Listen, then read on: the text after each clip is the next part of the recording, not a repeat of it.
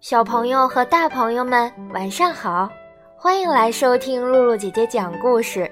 最近在露露姐姐身边，因为雾霾天气生病的大朋友和小朋友们越来越多，所以今天露露姐姐想专门做一期关于小朋友如何做好雾霾防护的节目，给小朋友和大朋友们讲一讲关于雾霾的故事。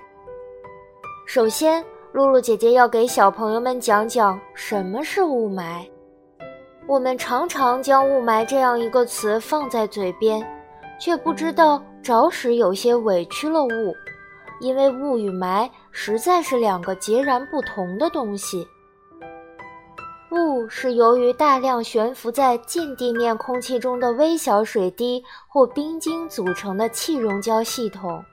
是近地面层空气中水汽凝结的产物，霾则是空气中的灰尘、硫酸、硝酸等颗粒物组成的气溶胶系统造成的视觉障碍。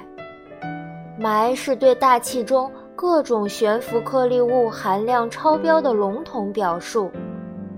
颗粒物按粒径大小可分为三种，一种是悬浮颗粒物。颗粒直径最大，几乎都可以被鼻腔和咽喉所捕获。第二种是可吸入颗粒物，粒径较小，可直接进入肺泡。第三种是细颗粒物，也就是我们日常所说的 PM 二点五。在这三大家族当中，PM 二点五可谓是最厉害的。小朋友们平时要防护的。也是这种叫 PM 二点五的细颗粒物。现在小朋友们知道了雾霾是什么了，那么霾到底有多么可怕呢？下面露露姐姐给小朋友们讲一讲雾霾的危害。小朋友们可不要小瞧雾霾这家伙，因为小朋友的鼻毛不够浓密，而鼻毛是阻挡小颗粒物进入呼吸道的第一道防线。所以，我们比爸爸妈妈少了一道防线，更容易受到雾霾的危害。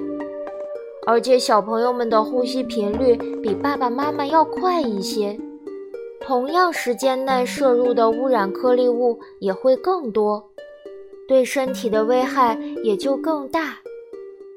另外，小朋友们的肺部发育还不成熟。如果吸入了过多的污染物，比爸爸妈妈们更容易滋生细菌和病毒，造成肺部感染。因此，在雾霾环境中，小朋友比大朋友更需要得到保护。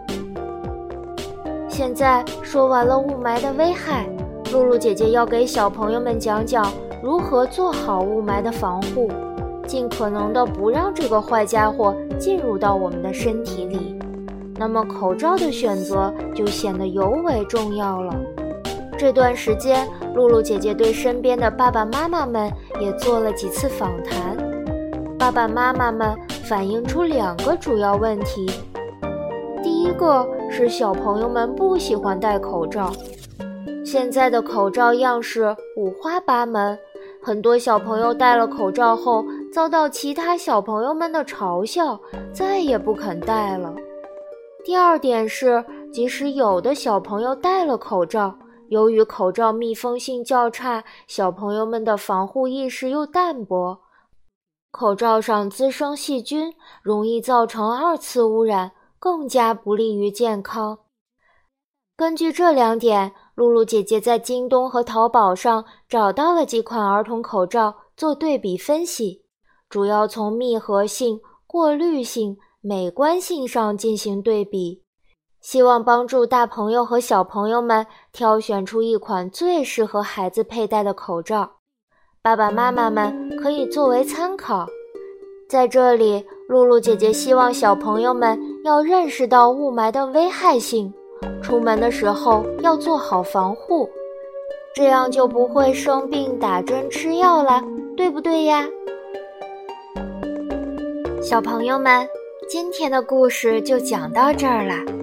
如果你喜欢露露姐姐讲故事，可以关注微信公众号“露露姐姐讲故事”，或者在手机上下载喜马拉雅电台或荔枝电台，搜索“露露姐姐讲故事”，收听更多好玩的故事。好了，小朋友们，我们下次再见吧。